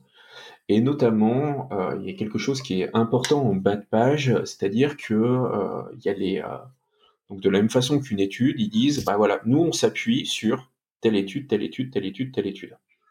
Et donc euh, on a réajusté certaines métriques, etc., etc. Mais attention, il y a certaines études sur lesquelles on s'appuie qui sont elles-mêmes remises en question par d'autres études ou sur lesquelles on a d'autres chiffres, etc., etc. Et en fait, ce qui m'embête, c'est pas nécessairement de savoir gâchis énergétique ou pas, c'est quoi qu'il arrive, ça consomme de l'énergie. C'est euh, cette espèce d'analyse euh, un, peu, euh, un peu, enfin, qui est complètement biaisée. C'est-à-dire que, au même titre, en tant qu'informaticien, si on est capable de dire, regardez les, quand on vous parle de gâchis énergétique sur les emails, à quel point c'est daubé. si on est capable de dire oui, mais regardez les infrastructures d'hébergement, le boulot qu'elles sont en train de faire est formidable pour essayer de prendre ces problèmes à bel. Pourquoi est-ce qu'on n'est pas capable d'avoir le même recul sur cette techno qui vit exactement, enfin, qui a exactement les mêmes problématiques de fond? C'est-à-dire qu'ils savent qu'ils dépensent de l'énergie, mais leur but du jeu, c'est d'en dépenser toujours moins pour pouvoir faire plus, etc., etc. Et pourquoi est-ce que, en tant qu'informaticien, on n'est pas capable d'avoir la même prise de recul vis-à-vis des choses et d'aller s'intéresser justement à cette page de méthodologie euh, qui explique voilà comment est-ce qu'on calcule euh, ce gaspillage énergétique. Et, euh, et, voilà. Et en fait, si les gens s'intéressaient, ils comprendraient que bah, de la même façon qu'une infra d'hébergement, quand tu as des gens qui montent une ferme pour aller miner de la transaction, ils vont chercher de l'énergie qui va être pas chère. Cette énergie qui est pas chère, on la trouve pas en France, on la trouve par exemple vers des, des barrages hydro euh, il y a des euh, donc euh, toujours les, mêmes schémas. On sait qu'il va y avoir telle région du monde sur lesquelles on va avoir une densité de population qui va arriver. Il faut commencer par installer une centrale électrique et cette centrale électrique, elle produit l'électricité, mais il n'y a personne pour la consommer. Donc voilà, et on va aller essayer d'aller chercher cette énergie-là qui de toute façon va être perdue puisque personne n'est là encore pour la consommer. Il y a aussi toutes les initiatives de euh, récupération de l'énergie calorique, etc., euh, etc., pour faire quelque chose. Euh, les, en Chine, ce qui se passe, où saison des pluies, on va être sur tel style d'énergie, et puis quand on va être en saison sèche, effectivement, ils vont aller consommer du charbon, etc., mais ça veut dire qu'il y a quand même une période dans l'année où ça bascule. Aux États-Unis, on a des modèles où euh, il y a carrément des moments où ils ont des problèmes d'apport d'énergie, donc les fermes, elles arrêtent de calculer des transactions et elles se servent des apports d'énergie qu'elles ont et elles les revendent sur le réseau classique parce que c'est ce qui leur apporte le plus d'argent. Euh, et donc là, on est sur de l'éolien, du solaire ou ce genre de choses-là. Donc, euh, donc voilà, c'est moi ce qui m'embête une nouvelle fois sur le sur le fond, c'est que en tant qu'informaticien, si on est capable de lire un article sur envoyer des emails, ça consomme avec des pièces jointes, et qu'on est capable de dire, oh, c'est un peu du bullshit. Pourquoi est-ce qu'on n'est pas capable euh, d'avoir les mêmes reculs vis-à-vis de choses comme ça? Euh, Et globalement, j'ai l'impression que tout ce qui se passe est complètement biaisé. Donc juste avoir cette page méthodo, s'il y a des gens qui arrivent à s'y intéresser, voilà comment c'est fait, et puis je vais aller cliquer sur les articles et tout. Moi, ça me semble être, être intéressant. Et après, chacun se fait son opinion sur est-ce que c'est utile ou est-ce que c'est pas utile, mais au moins du point de vue cérébral, on, on, évolue un petit peu, quoi. Donc voilà. Moi, très sincèrement, j'ai un avis très personnel sur toutes les études d'impact carbone c'est qu'à un moment donné, dans une mesure en science, si t'es pas capable de donner ta marge d'erreur de la mesure, euh, c'est que tu fais pas de mesure. Parce que très sincèrement, quand ta marge d'erreur, elle est entre 1 et 7000, tu vois, de différence, bah, enfin, très sincèrement, ça, ça va rien de s'énerver, hein, tu vois, ton erreur, enfin, ton, ton, truc est faux, il est faux. Et en fait, euh, la plupart des études soi-disant de conso, en fait, elle s'appuie sur d'autres études, qui s'appuient sur d'autres études, qui s'appuient sur d'autres études. Aucune étude ne fit de sa marge d'erreur. Les trois quarts des études sont hyper contestables dans leur approche. Et surtout, à la fin, tu finis avec un chiffre marketing en tonnes de CO2 qui, qui devient en général, mais complètement aberrant, parce que les gens ont l'impression que l'utilisation et la conso sont parfaitement liées. Et ça, ça n'a mais tellement aucun sens. C'est un petit peu comme si vous donniez le prix de votre canapé à la minute d'assises sur le canapé. Et que du coup, tu te dises, bah, pour faire baisser le prix de mon canapé, il suffit que je m'assoie moins dessus. Ah non, ton canapé, tu l'as acheté, euh, très concrètement. Si tu t'assois moins sur ton canapé, bah, la minute d'assise sur le canapé va monter en prix, c'est tout. Enfin, c'est aussi simple que ça, mais en fait, le prix du canapé va pas bouger. En fait, il y a des tas de choses dans la vie, tu y consommes, point barre. Et notamment la consommation du réseau, qui est le truc le plus aberrant qui se passe aujourd'hui. Et tous les trucs de service de mail sont basés sur des consos réseau, mais plus débiles les unes que les autres. Euh, avec, euh, enfin, tu vois, on est dans un pays euh, où euh, on est dans un pays où il y a 30% euh, des, des, des, des, maisons qui sont chauffées par électricité. Il y a quelqu'un qui a essayé de me, me soutenir qu'un site internet bouffait 0,6% d'électricité française à lui tout seul. Et en fait, il a essayé vraiment de me soutenir ça, tu vois, avec son calcul. C'était genre, c'est complètement aberrant. Ton site, il fait à peine de l'audience. Jamais de la vie, il va consommer autant d'élec. Enfin, ton calcul est biaisé à tel, tel, tel, tel, tel, tel, tel endroit. Et en fait, aujourd'hui, il y a un énorme problème, c'est vous avez des gens qui ont envie de faire des choses pour la science euh, en écologie, et je pense que tout le monde autour de la table a envie de le faire. Puis alors, sur la consommation électrique, que ce soit du bitcoin ou de l'hébergement, vu les factures électriques qu'on se paye dans ces domaines-là, je vais vous dire, on a tous une incentive relativement forte à optimiser notre consommation. Enfin, par contre, euh, enfin, arrêtez d'envoyer des sociologues faire des boulots d'ingénieur, quoi. Genre, un boulot d'ingénieur, c'est un boulot d'ingénieur. Vous voulez réduire de la conso, faites du boulot de conso. Arrêtez de faire des rapports qui n'ont aucun sens. Allez faire des trucs qui consomment moins, en fait. Enfin, on est dans un problème écologique, il faut le régler. Faut pas essayer de le constater et, et, paralyser les gens dans une attitude qui est de dire, oh mon dieu, ça consomme tant. Et, et, du coup, mais allez lire la méthodologie du MIT. Elle est sincèrement, elle est intéressante. Elle vous dit tous les endroits où, selon eux, leur méthodologie est trouvée. Et en fait, tu lis la page et tu te dis, genre, le chiffre qu'on lit à la fin, quand même bien baisé comme chiffre, quoi. Le, seul truc que je trouve intéressant là-dessus, c'est que euh, utiliser de l'intermittent pour ça, après tout, pourquoi pas? Dire, Le problème des énergies euh, renouvelables, c'est que c'est souvent de l'intermittent et c'est clair que pour te chauffer ou, ou pour faire de l'usage domestique, l'intermittent, c'est très compliqué à la limite, de l'intermittent pour ça, pourquoi pas? Tu vois, moi, c'est le seul truc que j'en ai retiré. Après, pour moi, le Bitcoin, ça reste un gros Ponzi euh, dégueulasse euh, qui est mappé sur euh, rien de réel. Donc, ça me rend un peu ouf. C'est là où. en tant que conso. Mais, c'est là où, tu vois, ça, le but du jeu, c'est pas de dire est-ce que le Bitcoin c'est bien ou c'est pas bien. C'est juste d'arriver à cette prise de recul. Voilà on est informaticien, c'est de l'informatique, euh, euh, il y a de la techno dessous, euh, il y a des problématiques de base.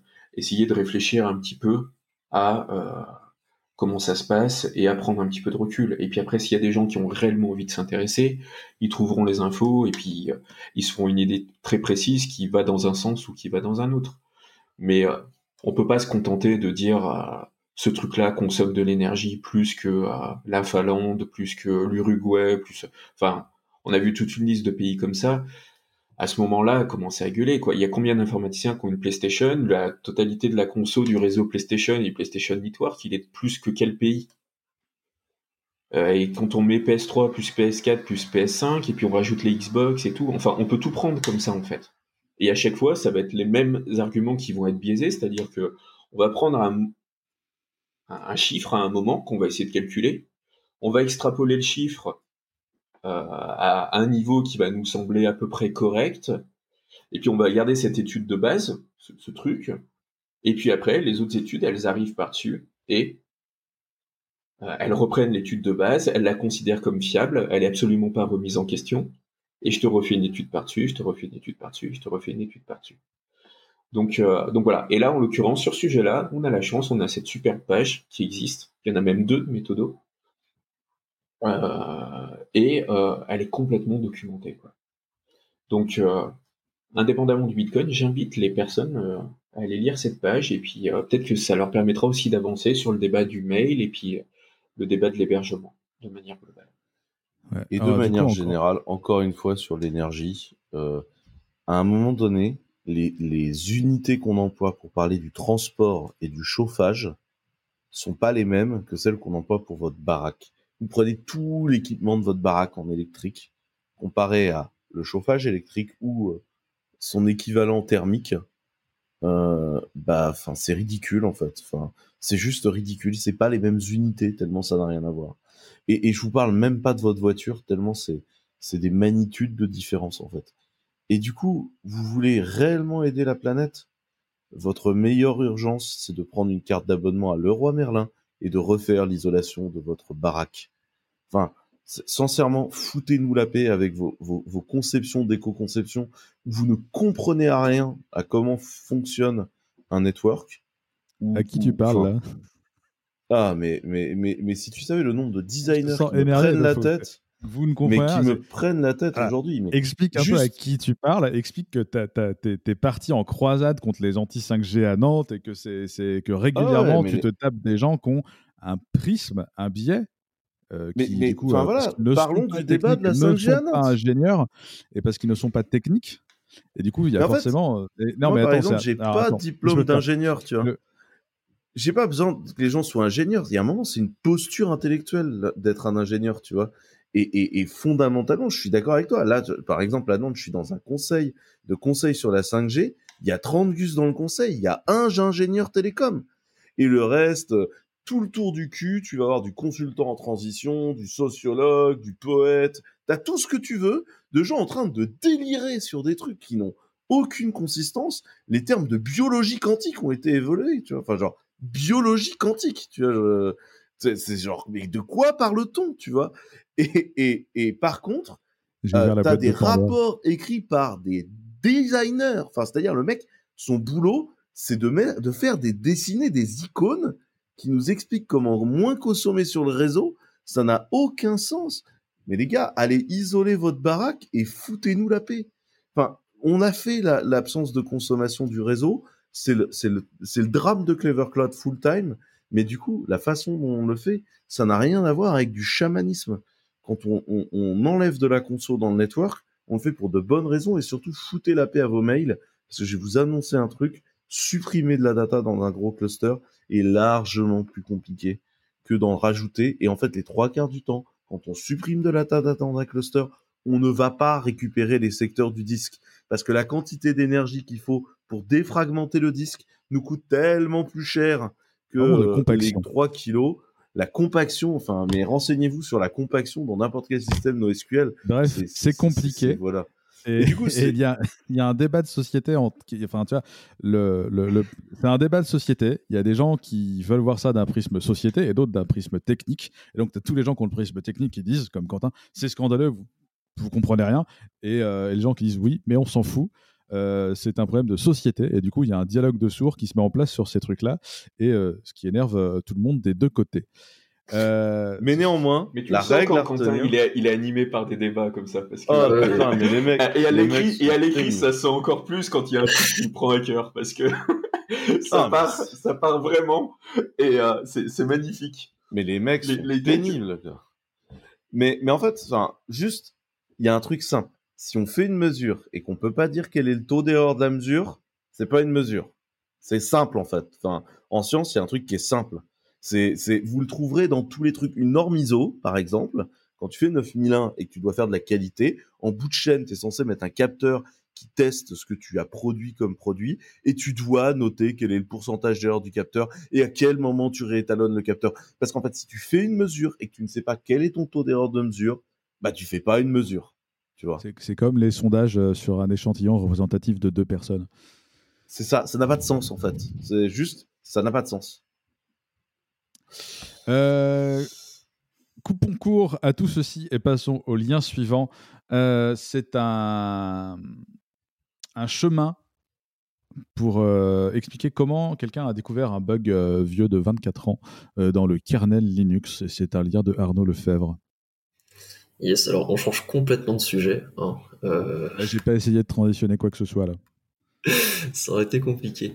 ouais, du coup, c'est une personne qui s'est penchée sur un bug qu'ils avaient depuis plusieurs années dans son entreprise. Euh, globalement, euh, ils avaient un serveur euh, central a priori qui en fait était un serveur de backup qui s'occupait d'aller AirSync, enfin plutôt qui était le, serveur qui recevait des AirSync de différents autres serveurs. Et de temps à autre, un des AirSync s'arrêtait, enfin s'arrêtait, ne faisait plus rien. Donc le backup bah, ne se faisait pas et c'était c'était un peu embêtant forcément. surtout que les données, on parlait de plusieurs centaines de gigas de données à backup. Euh, alors autant parfois le problème arrivait de temps en temps et du coup il disait bon c'est peut-être un bug dans AirSync et, et, puis voilà on verra ça plus, tard quand on aura le temps. Euh, autant au bout d'un moment en fait c'est arrivé, ça a commencé à, apparaître en fait quasiment tous les jours, donc ça devient vraiment embêtant. Et du coup la personne s'est penchée sur le sujet. Euh, du coup ce qu'il a découvert en fait c'est euh, en résulte en fait d'un bug qui se trouve dans le kernel Linux depuis bah, voilà 1996. donc ça, remonte quoi. Euh, ce qu'il a, vu en fait, c'est que globalement, euh, euh, chacun en fait du client et du serveur en fait attendait que l'autre fasse quelque chose. Globalement, le client qui donc lui envoyait la donnée bah, voulait envoyer de la donnée et le serveur lui bah, voulait la, en recevoir. Du coup, c'est, paradoxal puisque bah, rien ne se passait en fait. Il n'y avait pas de données qui étaient envoyées sur le, réseau. Et en fait, globalement, ce qui s'est, passé, c'est que le serveur, quand il recevait de la donnée, euh, vu qu'il la recevait de plusieurs machines, euh, il était surchargé. Parce que bah, du coup, euh, le disque était probablement la ressource bloquante. le disque devait suivre un peu moins que ce que le réseau pouvait, lui envoyer.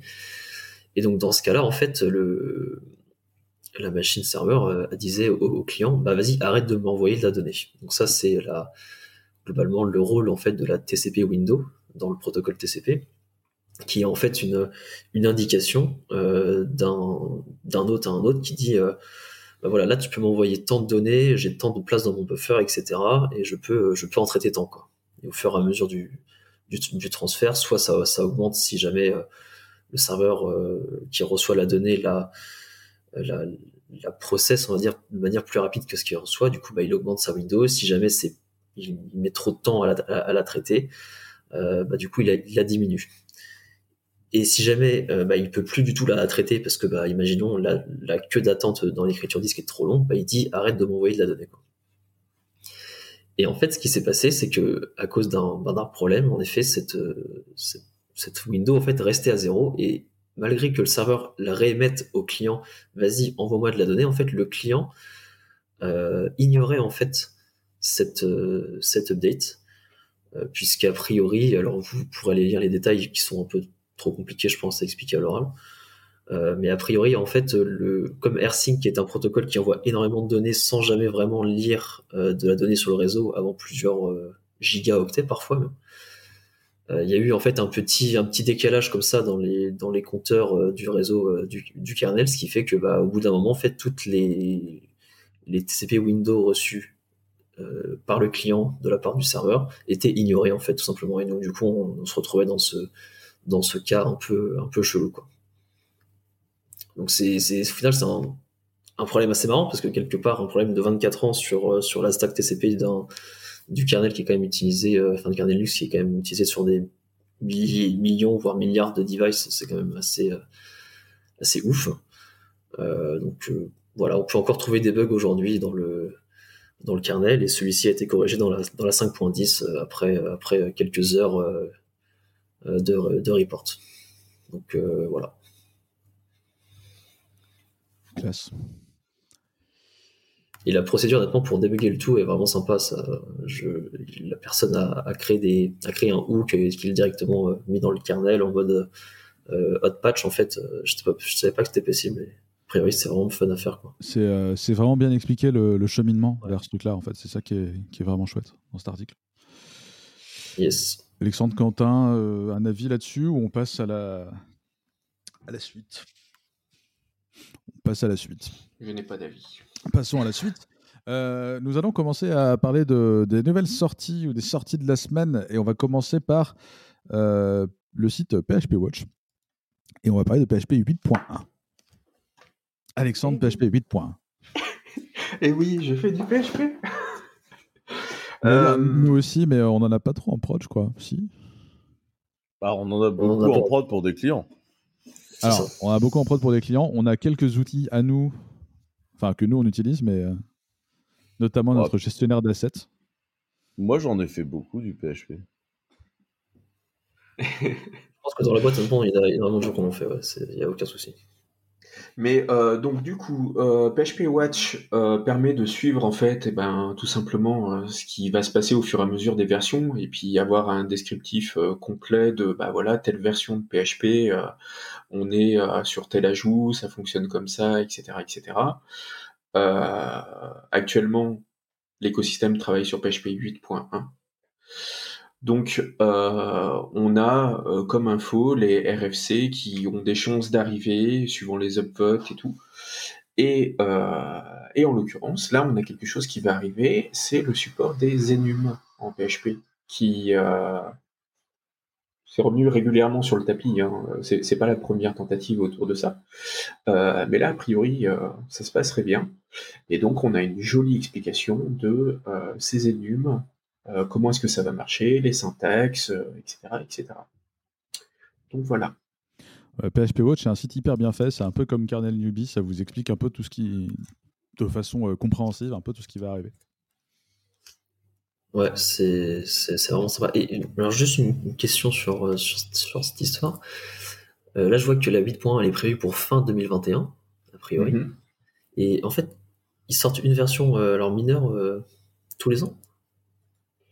Il serait que c'était plus soutenu que ça quand même. Non, mais les, euh, les cycles ont changé suivant les. euh, euh, mais oui, on est, on est, on est là-dessus. Ok. Et ce qui est sûr, c'est qu'on est sur un langage, tu vois, qui de plus en plus va vers du strict, vers du recoller aux autres, essayer de prendre les bonnes idées et tout. Ouais, ça, Et, et après, bon, il y a quelque chose qui, doit, qui fait un peu rigoler, c'est que en 8.0, on a les attributs qui sont arrivés en PHP. Euh, mais bon, quand tu compares un attribut PHP à un attribut en Rust, euh, parce que euh, du coup, voilà, j'arrive à faire la comparaison maintenant, euh, c'est quand même pas la même chose.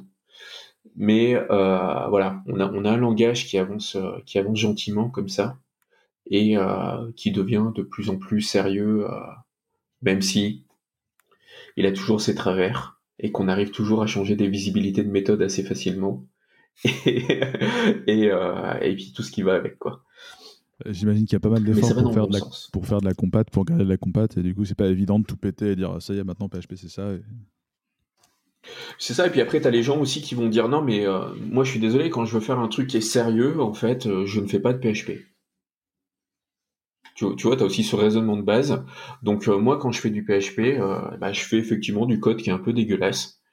Et euh, vous pouvez faire ce que vous voulez, mais moi, je ferai toujours du code dégueulasse quand je fais du PHP. Et euh, il y, a des gens qui ont des positions comme ça, qui ont elles-mêmes été euh, assez moteurs euh, dans la communauté PHP. hein. Donc, euh, c'est voilà, t'as un langage qui évolue et puis qui devient un peu un. T'as quelques clivages qui, qui arrivent comme ça, mais personnellement, je trouve que ça va dans le bon sens parce que moi, le, ça, ça me plaît quoi. Et après, justement, je me posais la question par rapport à vous. Est-ce que euh, là, comme ça, un, un PHP 8.0, un- est-ce que vous avez des, euh, vous avez, tu vois, côté euh, côté infra, qu'est- qu'est-ce que quel est votre ressenti par rapport à tout ça en fait? Et nous, on a une C'est aussi pour ça que j'ai mis ce de, de streamliner la stack où avant, euh, on, on- on- on utilisait un peu tout ce qui se faisait. Là, on est plus sur une volonté de streamliner un peu tout ce qu'on fait. Euh, donc, euh, on est plus parti sur JVM Rust que sur autre chose? Oui, ça c'est plus lié à nos, besoins. Nous en interne, enfin nos besoins, c'est quand même nos API, elles font de la big data les trois quarts du temps, donc en fait elles sont en JVM parce que parce que JVM big data c'est logique. Après nos low level, bah, ils sont codés en Rust parce qu'on n'a pas envie de faire du C quoi. Donc ça c'est assez logique. Après on a deux trois autres trucs qui existent, mais en fait les, les use cases typiques de PHP, on les a pas tellement nous en interne. C'est ça le sujet. Après 8 et 8 points en prod, euh, c'est plutôt assez agréable. PHP était très gourmand dans la version 5. La version 7 a quand même beaucoup amélioré la situation. Et clairement, entre euh, le fait que Composer se généralise et le fait que euh, la, la, perf du truc soit de bien meilleure qualité, je trouve que le PHP est de plus en plus stable. Et je tiens quand même à, nous mettre en défaut, Laurent, notre nouveau site est intégralement en PHP. C'est vrai, j'avais omis ce détail. Il n'est pas lancé, mais, mais le prochain site de Clever. Le site institutionnel sera en PHP. Il est intégralement en PHP. Alors, on utilise Bedrock, c'est des trucs assez cool, hein, mais. Euh, c'est un WordPress. Mais du coup, euh, du coup, on code en PHP parce que littéralement, on fait des petites extensions PHP avec Clément. Donc, mais, euh, mais ce qui est intéressant, c'est que si on doit faire du PHP par rapport au use case de PHP et par rapport à la position de Clever sur le, de Clever sur le, sur le développement, c'est probablement pas nous qui allons le coder. Et on le fera probablement coder par d'autres gens parce que bah, voilà, nous on fait autre chose et, et les stacks, en tout cas le, niveau euh, auquel ça s'adresse, a priori, euh, ce sera pas nous quoi. Ouais, si, si, là il y a des trucs, euh, on est parti pour se palucher nous-mêmes les extensions. Après, enfin, franchement, c'est un langage qui est quand même très facile à écrire. Le, seul truc, c'est la syntaxe qui est un peu. Enfin, et quand je regarde les évolutions de 8.1, là, c'est pareil, c'est tu sens il y a, ces fameuses idées dans la syntaxe de PHP où ils sont partis tout seuls dans leur coin à donner des symboliques à, certains symboles et du coup euh, bah dans toute l'évolution du truc ça fait chier tout le monde euh, voilà après les énums en vrai ils sont écrits ils auraient pu être faits dans n'importe quel langage t'as juste cette notion d'appartenance avec le double de points qui est euh, qui est, qui est un peu surprenante, mais enfin c'est pas la seule langage qui est dessus, donc je trouve que c'est cool. Moi je trouve que les énums dans PHP c'est une bonne nouvelle. Euh, après, dans les grandes notions qu'il y a euh, dans 8 points, c'est le support de DNS over HTTPS euh, qui est une vraie bonne extension. Le fait qu'on continue à rendre des objets dans tout ce qui est connexion, donc avec les GD, les FTP, les IMAP, etc., les file info, enfin tout ça. Et euh, t'as des t'as des évolutions de comparaison de versions aussi qu'il était temps d'arriver, mais, euh, mais ça, c'est logique que, ça arrive en fait. mais t'as pas de t'as pas de gros changements, c'est les ennemis en PHP, enfin, je trouve que c'est une bonne nouvelle. Mais tout ça, c'est l'impact du functional programming qui arrive progressivement euh, sur l'ensemble des langages, y compris PHP. vous pouvez googler PHPZ euh, sur GitHub pour parler de PHP et de fonctionnel. Ouais. Certains ne seront pas d'accord. Certains ne seront pas d'accord. Some will disagree. On reste. Mais, en vrai, on, a, enfin, par contre, pour répondre à ta question, Alexandre, on constate effectivement une baisse de conso des applications quand elles passent en PHP 8. Elles sont plus efficaces. On non, essayer de sortir un rapport là-dessus. J'essaie de me noter ça. Un rapport énergétique sur la consommation des applications chez Clever? Non, par rapport énergétique, un rapport de perf. Tu vois, sur une moyenne d'application de quelques milliers, ça pourrait être intéressant, je pense. Indeed. Euh, ça fait 1h23, il faut qu'on avance. On passe au lien suivant et c'est la sortie de OpenAPI euh, qui est une spécification. donc on a la version 3.1.0 de la spec OpenAPI. Euh, quelques petites choses nouvelles, notamment la compat avec les euh, JSON schema. En fait, au début, il y avait une, une euh, loose compatibility, c'était vraiment un peu compatible avec une vieille version de JSON schema, mais pas complètement. Là, euh, ils visent la compat avec JSON schema 2020-12. Donc la, dernière. Il est toujours un draft style, mais bon, c'est un peu utilisé par tout le monde euh, dans ce, dans ce secteur-là. Euh, ça donne globalement euh, une notion de type compatible, ce n'était pas le cas avant, et surtout, ça apporte le type nul qui n'était pas supporté, qui est dans JSON Schema, mais qui n'était pas supporté par OpenAPI. ça, c'est plutôt cool. Et en, en version 3.0 de la, OpenAPI, il y avait les callbacks et maintenant il y a les webhooks euh, qui sont spécifiés. Donc on peut spécifier un webhook maintenant en, en, OpenAPI, ce qui est assez cool. Ça a été porté par euh, une développeuse qui s'appelle Lorna Mitchell, qui est, euh, évangéliste chez Haven qui était chez Nexmo avant. Et tout ce que fait Nexmo en, en, termes de génération de SDK OpenAPI, c'est vraiment intéressant, c'est très documenté. Si a un sujet qui vous intéresse, vous pouvez aller regarder. Euh, et, c'est elle en fait qui a porté cette spec là et elle a fait plusieurs talks qui expliquent un peu euh, comment c'est facile de contribuer, de porter, d'améliorer la situation, euh, la situation ou la spec OpenAPI. Et, et pour montrer que c'est plutôt open. Hein. voilà. Donc l'avantage avec cette histoire de Webhook, c'est que c'est ajouté un peu de composabilité au fichier OpenAPI où avant tu pouvais avoir que des passes et, et c'était des passes et point barre qui définissaient avec un verbe, donc slash bidule slash truc. Euh, maintenant, tu as une notion de soit des passes, soit des webhooks, soit euh, components. Et euh, du coup, ça rend le truc un peu plus bah, componentisable, ce qui est une bonne chose de mon point de vue. C'est clairement. Si vous avez le temps de regarder? Bah, je trouve que ce qui est génial, c'est que clairement, il manquait une spec pour définir les webhooks, qui était une espèce de flou de comment on va le définir. il n'y a jamais eu de spec, ouais. Et bah, c'est très bien d'avoir fill the gap dans le truc. Je trouve qu'aller le coller dans OpenAPI, ça a une certaine logique. Donc, euh, moi, ma grande crainte, c'était que quelqu'un sorte une webhook specification out of the blue, tu vois, un truc tout seul dans son coin. Là, au moins, c'est tout ça est dans l'API. Je trouve ça propre. C'était un peu l'état. Euh, tu avais beaucoup. Alors, en OpenAPI, tu peux euh, faire des extensions custom qui commencent par x-quelque chose. Et euh, tu avais plein de x-webbook dans les fichiers OpenAPI de plein de gens. Donc, c'était un peu plus ou moins le cas avant. Et maintenant, ça y est. C'est spécifié, quoi. Ils en ont profité pour réserver un certain nombre d'extensions. Maintenant, tu as XOA et X, je sais plus quoi. Enfin bref, ils ont, ils ont réservé des, des extensions custom pour la team OpenAPI et l'aspect OpenAPI moi, ce que je vois, c'est qu'on est parti pour se coller euh, la mise à jour euh, euh, de, de, chez Clevercloud, quoi. Parce que du coup, notre, notre truc n'est plus à jour.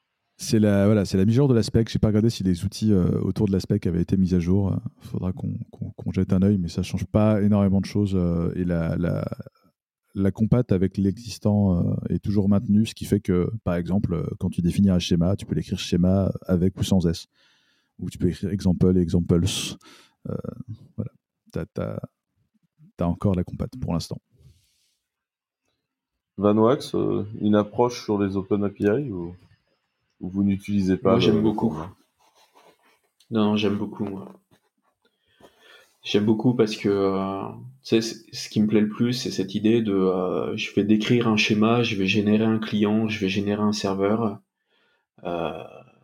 et ça va me permettre de poker très, très rapidement avec un truc qui va tenir la route parce qu'à partir du moment où je rajoute euh, toute une stack de tests euh, sur la base de cette euh, de ce fichier OpenAPI de description, si je satisfais au fur et à mesure du temps, bah c'est cool quoi. c'est le retour de l'animé. donc moi j'aime beaucoup. Et après, euh, j'essaye de me battre aussi avec des éditeurs avec lesquels on, bosse en leur disant mais fournissez-nous des API qui sont euh, documentés suivant cette spec, euh, etc. Parce que vous vous rendez pas compte de la facilité qu'on pourrait avoir derrière à développer par-dessus.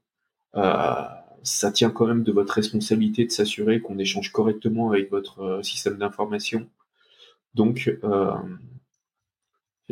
enfin, embrassez-moi tout ça et puis, euh, et, puis foncez dedans, quoi. Donc moi, perso, c'est un truc que j'aime beaucoup. Right. Et après, on a API Platform dans l'écosystème PHP qui est moteur à ce niveau-là, c'est-à-dire que, euh, je sais, vous connaissez? Comment tu dis? API Platform. Ouais, moi je connais bien. Donc euh, c'est fait, euh, c'est fait par les copains des Tilleuls euh, qui sont majoritairement et historiquement à Lille. Et en fait, Kevin a, qui est un élément moteur là-dessus, a, a, travaillé là-dessus. Ça a énormément amélioré Symfony au niveau des composants de sérialisation et des sérialisations, tout ce qu'on pouvait faire.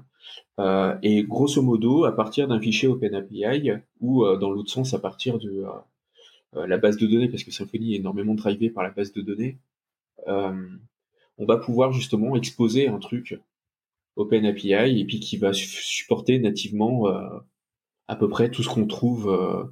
donc tu veux du JSON, du JSON LD, tu veux échanger en, en Hydra, tu veux échanger plein de trucs, ou même des trucs tout bêtes, envoyer du CSV, ben, API Platform va pouvoir te gérer tout ça à coup de composants de sérialisation, désérialisation et tout. Donc c'est super intéressant, enfin c'est moteur par rapport à tout ça dans l'écosystème. Et, euh, et c'est un peu une, une, référence en termes de, enfin, perso. Euh, je n'utilise pas API Platform, mais je considère que si je rentre là-dedans, il faut au moins que je délivre la même qualité en format de sortie. Donc, une Open, une open API qui, euh, qui tient la route et voilà. Polypolou. C'est euh, REST et GraphQL Framework qui GraphQL aussi. On t'entend pas, là, Laurent. Faut que tu te rapproches de ton micro. C'est du REST et du GraphQL. Hein. Donc, je que c'est de GraphQL aussi. C'est Non, c'est toi qu'on. il, y a une sorcellerie avec ton micro, là. Ouais. Je ne sais pas. Ah, c'est mieux, là. Ok. Euh, right. suivant. Je demandais si tu faisais du GraphQL, mais euh, peut-être que tu fais pas de GraphQL. Non, je n'en fais pas. je n'en fais pas. C'est un des trucs qui est mis en avant sur, euh, sur API Platform. Oui, mais en fait, euh, à côté de ça, tu as aussi HTTP2, HTTP3, etc. etc. donc, euh, versus le GraphQL, euh, comment ça se passe. Kevin lui-même, il bosse sur d'autres protocoles. Il y a Mercure, Vulkan, qui, qui, permettent de faire des choses qui sont, qui sont un peu formidables.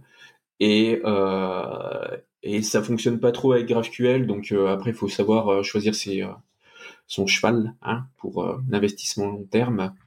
Et, et pour l'instant, moi, je reste sur HTTP2, HTTP3, et puis etc. Et GraphQL, bah, c'est à côté. Quoi.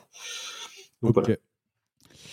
Euh, autre euh, nouveauté, le support de Russell dans curl, vient d'Arnaud Lefebvre. Russell ou euh, Rust, RustLS, mais c'est prononcé Russell. yes. Curl qui du coup, alors qu'est-ce que Russell? Du coup, c'est une librairie pour faire du TLS, mais écrite en Rust. Euh, si vous connaissez OpenSSL, c'est globalement euh, la même idée. Hein. sans les bugs. Euh, ouais, voilà, sans les bugs, écrit en Rust et sans toutes les peut-être 30 000 features aussi qu'il y a OpenSSL. le curl en fait est déjà compatible avec plusieurs backends TLS et ils en supportent, ils en supportent pas mal. Hein. Je crois qu'ils en supportent avec l'ajout de REST, de REST TLS, là c'est le 14e backend TLS qui, supporte. Donc il y en a quand même quelques-uns. Euh, mais du coup, maintenant, il vous est possible de compiler en fait curl. Euh, alors, je crois que c'est que depuis master ou un truc du style. C'est pas entièrement dans une release, il me semble.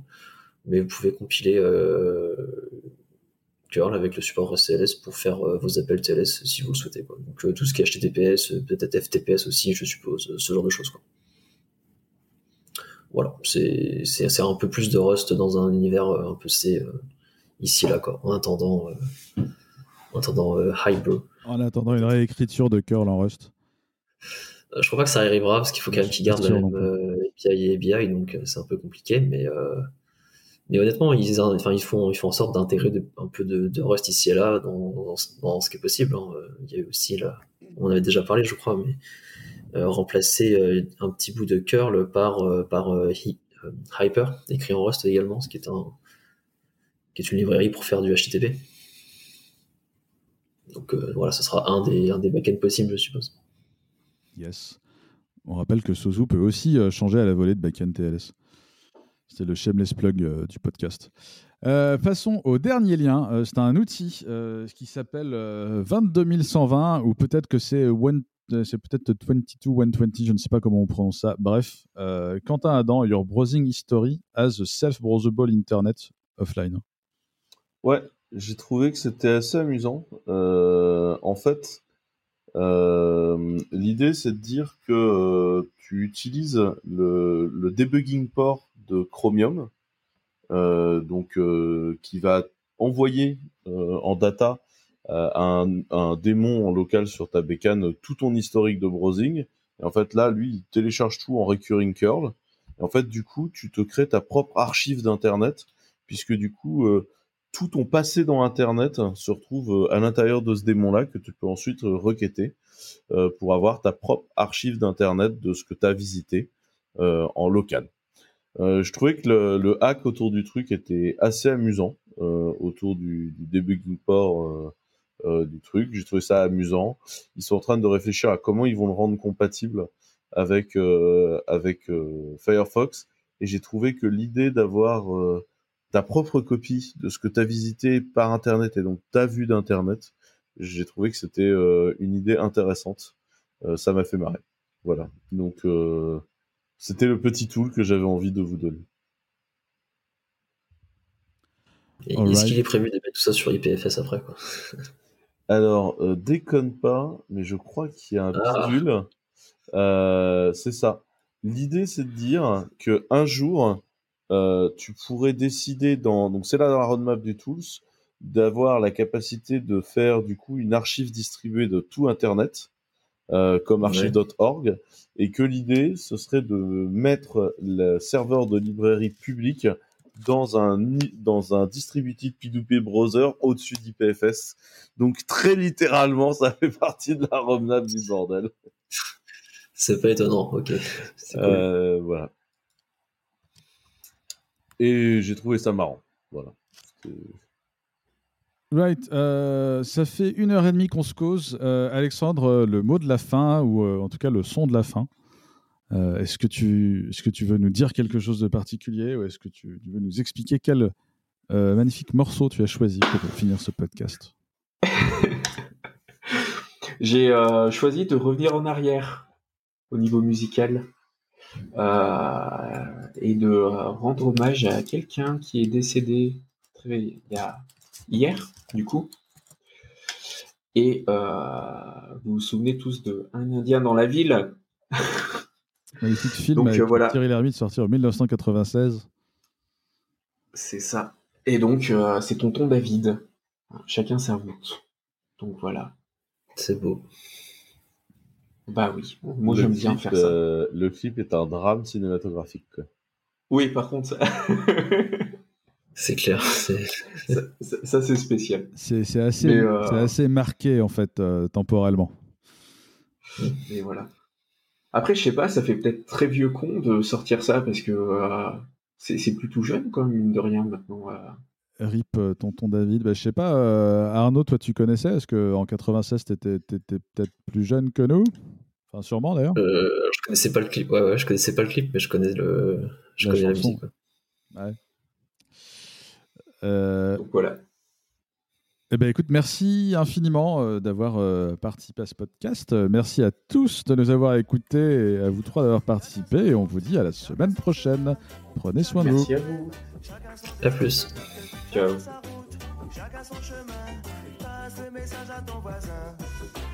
à 7h du mat, t'es déjà en retard. Ton patron va encore te brasser. Tu t'habilles direct, tu prendras ta douce ce soir. Tu finis de lasser tes chaussures dans les escaliers. J'ai besoin d'air, besoin de liberté. Ce ne sont pas des mensonges, c'est la réalité. Je ne suis pas un roi, mais je ne suis pas un pion. Je dois être le fou, comme je suis pas cavalier. Dites-leur que chacun sa route, chacun son chemin, chacun son rêve, chacun son destin. Chacun sa route. Chacun son chemin.